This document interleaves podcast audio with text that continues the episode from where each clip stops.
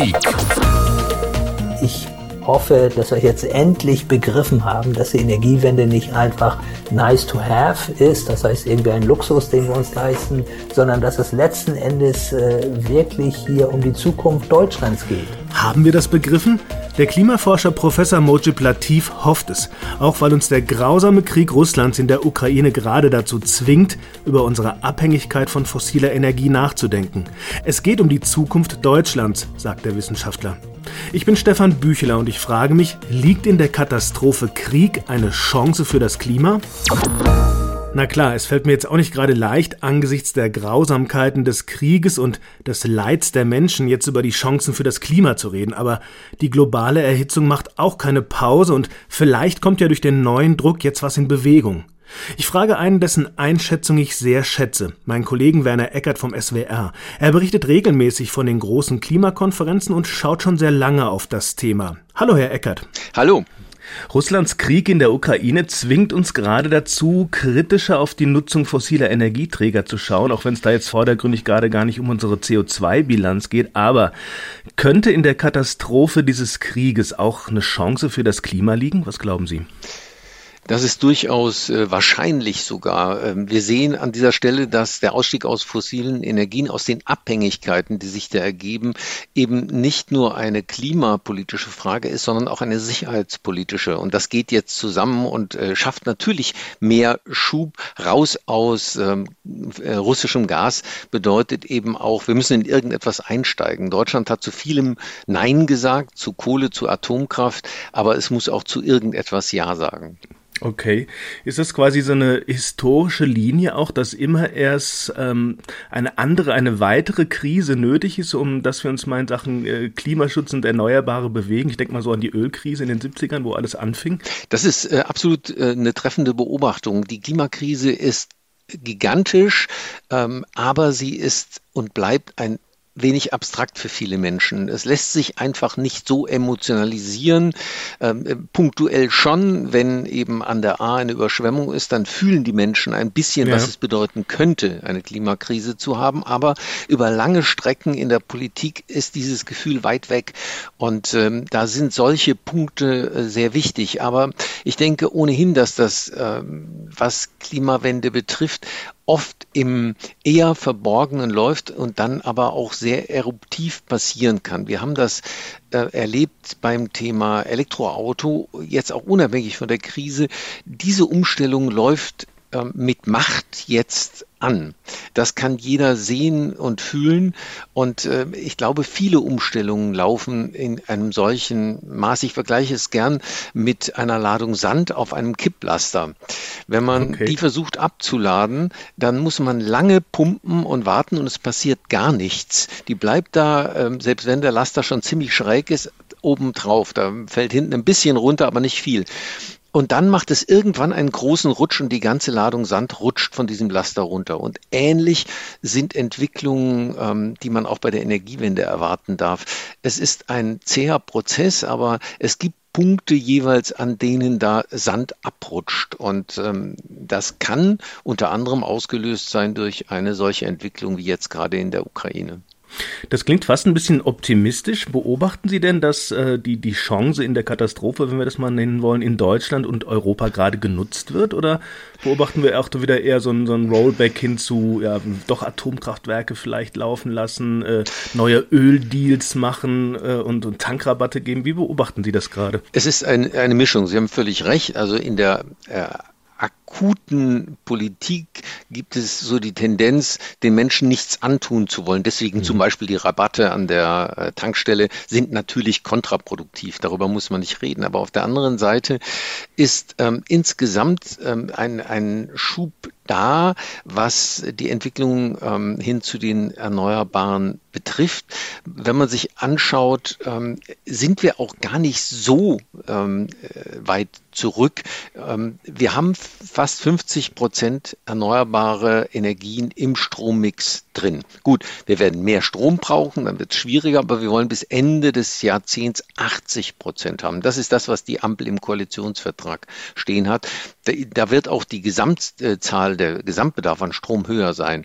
Aber das ist doch äh, irgendwie erreichbar. Es ist nicht so, dass das völlig aus der Welt wäre, was da gerade äh, sich entwickelt. Und äh, es tut sich etliches. Ja, es gibt Widerstand gegen äh, Windräder äh, nach wie vor. Bei Solar aber ist wenig Widerstand. Da tut sich ähm, viel und da sind riesige Potenziale. Sie haben Atomkraft angesprochen.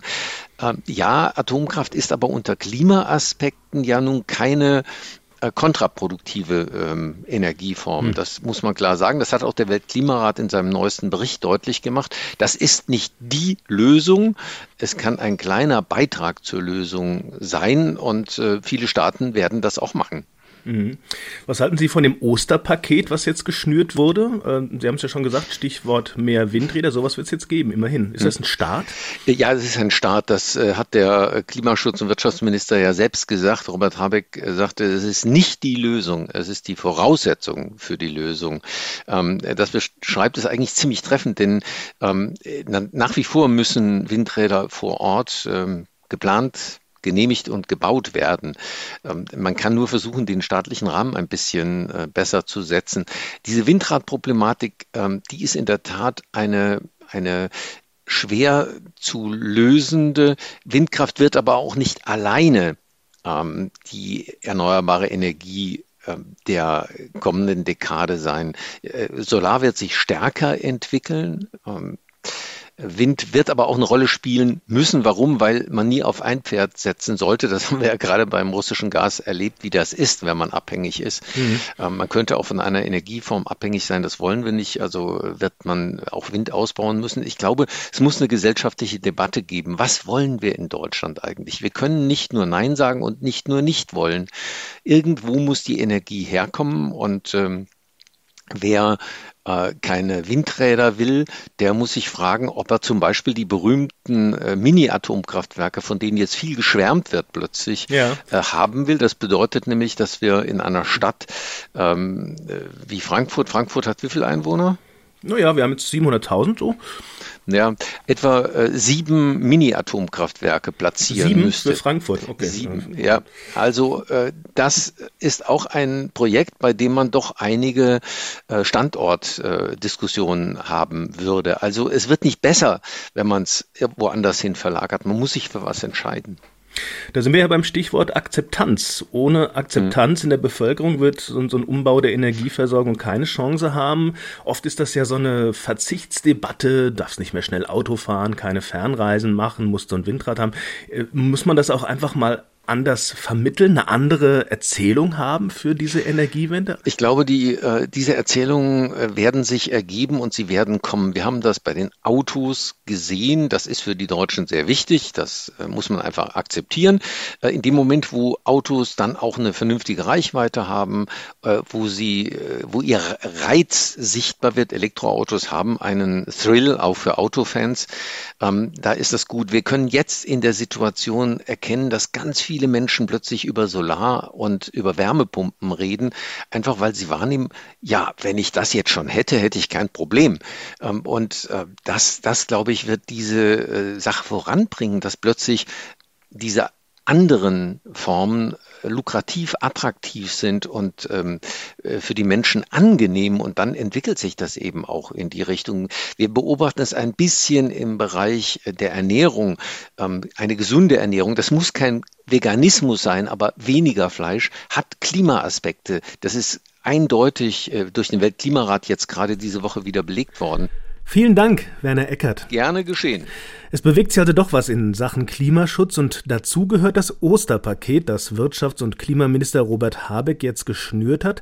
Im Zentrum stehen ja da vereinfachte Verfahren für den Bau neuer Windkraftanlagen. Aber ist das jetzt schon der große Wurf? Simon Müller von der Denkfabrik und Lobbyorganisation Agora Energiewende sagt, wir haben jetzt gerade diese Woche äh, mit dem sogenannten Osterpaket eine Reihe von Vorschlägen für die Beschleunigung des erneuerbaren Ausbaus vor allem und eine Änderung der Planung der Stromnetze. Das ist ein sehr wichtiger und richtiger erster Schritt. Ich würde sagen, das ist gewissermaßen ein Startschuss, der auch wirklich komplett über das hinausgeht, was in den vergangenen Jahren passiert ist. Aber es war eben nur ein Startschuss. Das Rennen geht jetzt erst richtig los und im Grunde genommen, die Länge des Rennens ist ein Marathon und das Tempo, was wir brauchen, ist das eines Sprints. Und dieser Sprint muss lange durchgehalten werden, da muss nachgelegt werden, fordert Simon Müller. Nicht nur im Stromsektor, auch was Gebäude angeht, zum Beispiel mit dem Einsatz von Wärmepumpen oder mit Wärmesanierung. Nicht weniger wichtig, der Umbau der Industrie. Auch vor dem Hintergrund, dass dem Industriestandort Deutschland das günstige Erdgas jetzt wirklich weggebrochen ist, auch strukturell weggebrochen ist. Und im Verkehrssektor ist es ja auch ganz klar, äh, dass wir da nicht nur eine Antriebswende brauchen, sondern eine Mobilitätswende. Und es ist das völlig falsche Signal, wenn jetzt neue Subventionen für fossile Energieträger kommen. Was wir eigentlich brauchen, ist dass die fossilen äh, tatsächlich nicht weiter subventioniert werden, sondern dass entsprechende externe Kosten eingepreist werden. Natürlich ist es so, wir sind aktuell in einer fossilen Preiskrise, da müssen wir aufpassen, äh, dass gerade einkommensschwache Haushalte wirklich sehr geschützt werden. Aber da geht es halt eben nicht um Benzin, da geht es vor allen Dingen um Gas, um die Gasrechnung. Und da muss man Leuten unter die Arme greifen. Es ist also auch eine Übergangsphase, in der wir gerade leben. Da ist ja auch schon das Wort Zeitenwende gefallen. Aber immerhin sieht auch Simon Müller einen Neustart. Und dass wir tatsächlich noch was tun können gegen die drohende Klimakatastrophe, das macht auch der Bericht des Weltklimarats deutlich. Anfang der Woche wurde der dritte Teil des aktuellen Sachstandsberichtes veröffentlicht und er wurde schon als eine Art Handbuch mit Lösungen bezeichnet. Meine Kollegin Judith Kösters kennt den Bericht und mit ihr kann ich jetzt drüber reden. Hallo Judith. Hallo Stefan. Einer der Ansätze ist ja wohl, dass wir unseren Lebensstil ändern müssten. Also da fällt mir jetzt mal gleich Ernährung und Mobilität ein. Ist es das oder ist es am Ende viel mehr? Also ich würde sagen, es sind zwei ganz zentrale Antworten auf die Klimakrise, die dieser Bericht hat. Und das erste ist, die Energieerzeugung auf Erneuerbare umzustellen weltweit. Und zwar schnell und komplett muss das geschehen. Das ist eine ganz klare Aussage. Und die zweite Antwort ist tatsächlich sowas wie anders leben. Und ähm, zum ersten Mal hat sich ein ganzes Kapitel mit diesem Thema befasst. Und ähm, ja, da geht es um Ernährung, was esse ich, um Verkehr, wie bewege ich mich, um Gebäudenutzung, wie wohne ich und um den Kauf nachhaltiger Produkte, was kaufe ich ein. Was für ein Einsparpotenzial hat das denn, also was jetzt klimaschädliche Emissionen angeht, also zum Beispiel jetzt mal vegetarisch statt Fleisch? Also die Sachen, die ich gerade genannt habe, sind tatsächlich alle große Hebel. Aber der größte, das hat mich auch überrascht, wie klar, ist tatsächlich Ernährung. Also vor allem äh, auf eine pflanzliche Ernährung mit eben Fleisch und tierischen Produkten nur ab und zu und stark reduziert umzusteigen, die ja auch gesünder ist als Ernährung. Wenn das alle machen würden, das würde enorm viel ausmachen, weil eben die Tierhaltung selbst ja so viel äh, Methanemissionen verursacht, die würden wegfallen. Und dann auch die Flächen, auf denen meist in intensiver Landwirtschaft Futtermittel angebaut würden, die würden frei und könnten dann nachhaltiger bewirtschaftet werden und klimafreundlicher. Das würde sehr viel ausmachen. Kann da eigentlich jeder Einzelne was tun oder braucht es da tatsächlich die großen, die strukturellen Veränderungen?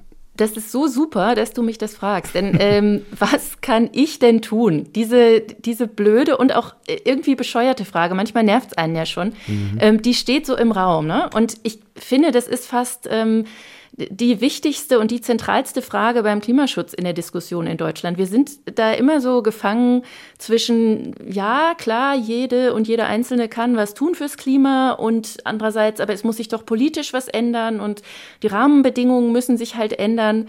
Und das ist verwirrend und frustrierend und ich denke, ein Grund, dass viele Menschen dieses Klimathema auch oft als nervig empfinden. Und genau auf diese Frage, was kann ich denn als Einzelne tun und wo stoße ich da auch an äh, die Grenzen?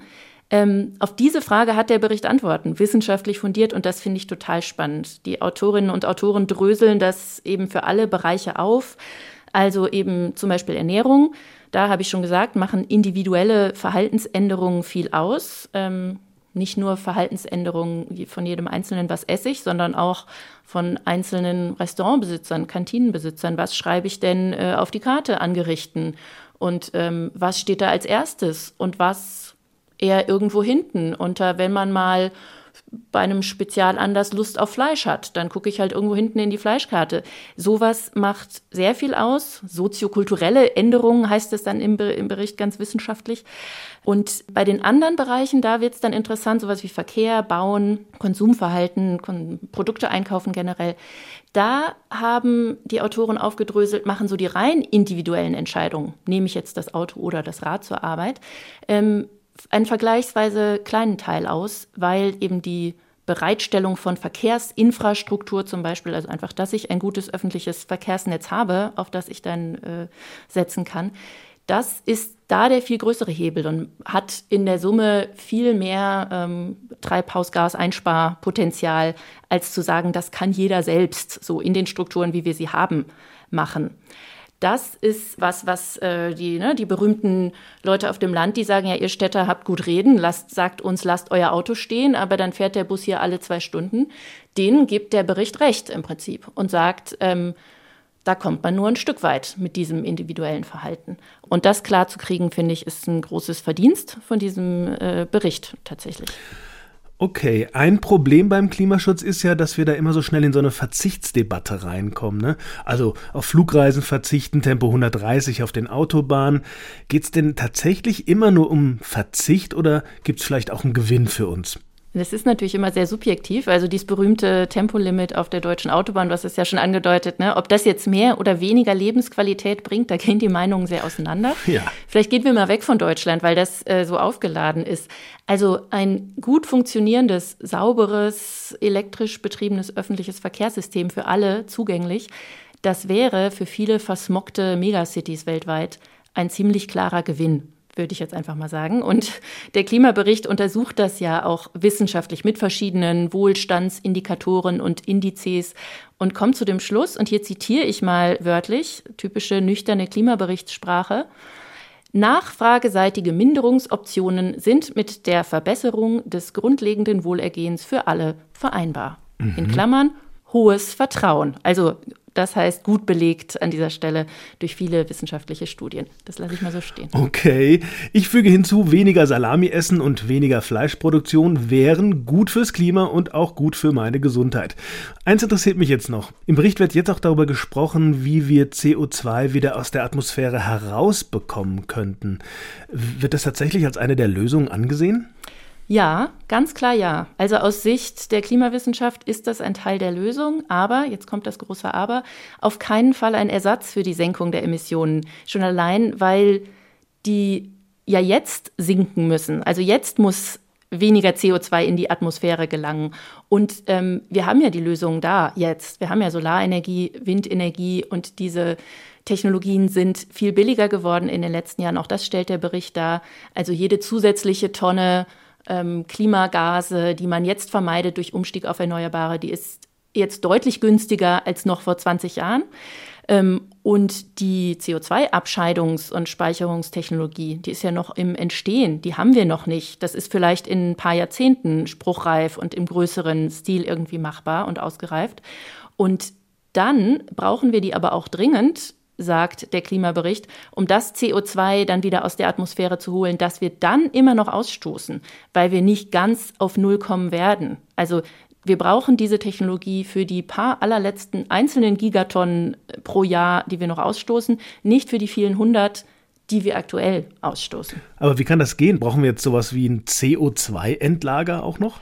Da antworte ich mal ganz kurz. Äh, ja, bräuchten wir so eine Art Endlager. Da gibt es verschiedene äh, Methoden in alten Bergwerken, in Gesteinsschichten. Ähm, aber äh, ja, es gibt da eine Endlagerfrage und die ist alles andere als gelöst bisher. Vielen Dank, Judith Kösters. Also die Idee, einfach mal so weiterzumachen wie bisher und darauf zu vertrauen, dass wir diese Treibhausgase schon irgendwie wieder rausbekommen aus der Atmosphäre, ja, die gibt dann wohl nicht so viel her. Der Klimaforscher Mojib Latif hat ganz am Anfang der Sendung gesagt, es gehe um nicht weniger als um die Zukunft Deutschlands. Aber was heißt das jetzt? Neue Technologien, ein Umbau der Wirtschaft, ein anderer Lebensstil und auf jeden Fall weg von der Abhängigkeit von fossilen Energien. Was ja auch heißt, weg von der Abhängigkeit von Diktatoren wie Putin. Das macht Russlands Krieg in der Ukraine uns jetzt ja gerade sehr deutlich. Ein Krieg, den Fridays for Future einen fossilen Krieg nennt. Ich habe Mojib Latif gefragt, ob die Bezeichnung fossiler Krieg für ihn auch passt. Naja, ich, ich glaube, es ist ein Teilaspekt äh, davon, aber meiner Meinung nach nicht der alleinige Aspekt. Denn wir müssen sehen, das ist zumindest meine Sicht der Dinge, dass es sich hier doch irgendwo um, um einen Kampf der Kulturen handelt. Und zwar die autokratische Welt gegen die demokratische, gegen die freiheitliche Welt. Also ein bisschen kurz gesprungen aus Ihrer Sicht, wenn man das auf den fossilen Krieg beschränken will. Ja, ich würde es tatsächlich nicht als fossilen Krieg äh, bezeichnen. Natürlich hat das einen Aspekt, äh, der auch die fossilen Brennstoffe betrifft. Und das sehen wir ja jetzt gerade in Deutschland, der Sicherheitsaspekt. Äh, der spielt natürlich eine ganz große Rolle und wir haben ja aus der Klimaforschung auch immer darauf hingewiesen, dass erneuerbare Energien eben auch ein Stück weit Energieunabhängigkeit äh, bedeutet.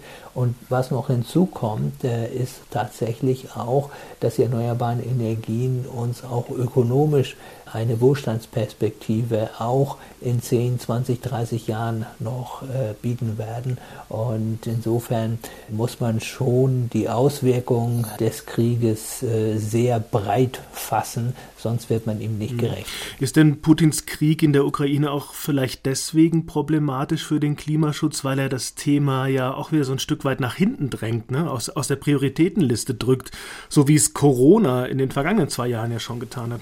Ja, das ist völlig richtig. Äh, das ist ein typisches Muster, was wir seit Jahrzehnten übrigens äh, erkennen können. Wir haben ja doch viele Krisen gehabt. Ich erinnere noch mal an die beiden Ölkrisen in den 70er Jahren des letzten Jahrhunderts. Auch da äh, hatten wir ja leichte Rückgänge im Ausstoß äh, von Kohlendioxid in die Atmosphäre. Äh, viele äh, waren ja damals noch gar nicht geboren. Damals hatten wir ein Tempolimit übrigens. Damals hatten wir autofreie Sonntage. Äh, ich kann mich nicht erinnern, dass die Welt untergegangen wäre deswegen. Also und auch das wäre heute natürlich auch wieder möglich und würde uns wieder ein Stückchen mehr Unabhängigkeit bringen, denn mir kann niemand irgendwie klar machen, dass äh, man unbedingt mit Vollgas auf der linken Spur fahren muss, äh, sehr viel Benzin dadurch verbraucht und natürlich auch sehr viel CO2 ausstößt. Das ist ja sozusagen die heilige Kuh in Deutschland offensichtlich, die äh, auch diesmal wieder nicht angegangen wurde, ähm, auch nicht mit der neuen Regierung.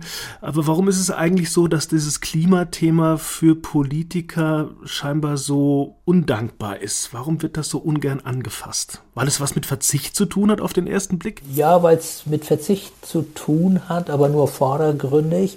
Wir müssen wegkommen von der Verzichtsdebatte hin zu einer Debatte, die doch zeigt, welche Möglichkeiten in so einer Energiewende stecken, wie auch die allermeisten Menschen in diesem Land davon profitieren können. Aber es ist in der Tat undankbar für die Politik, weil die Erfolge, die stellen sich nicht unmittelbar ein sondern erst in einigen Jahren, vielleicht sogar erst in einigen Jahrzehnten.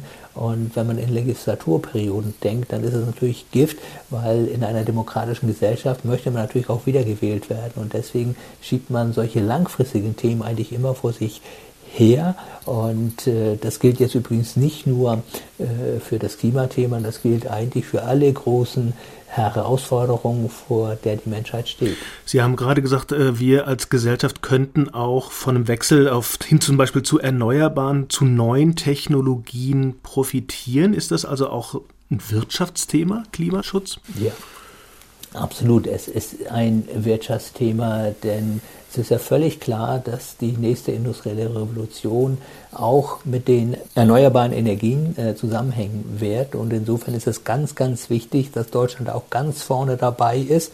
Übrigens auch ganz vorne äh, äh bei der Digitalisierung, bei der künstlichen Intelligenz.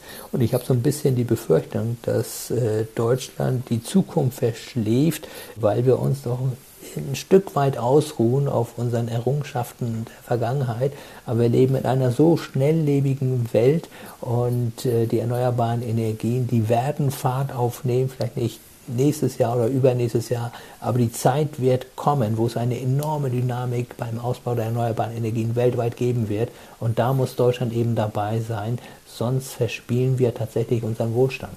Hm. Der Weltklimabericht sagt ja, dass wir bis 2025 die Wende geschafft haben müssten, um, ja, sagen wir mal, die globale Erhitzung noch in einem erträglichen Rahmen einzudämmen. Das ist aber schon in drei Jahren. Wie optimistisch sind Sie, dass wir das schaffen?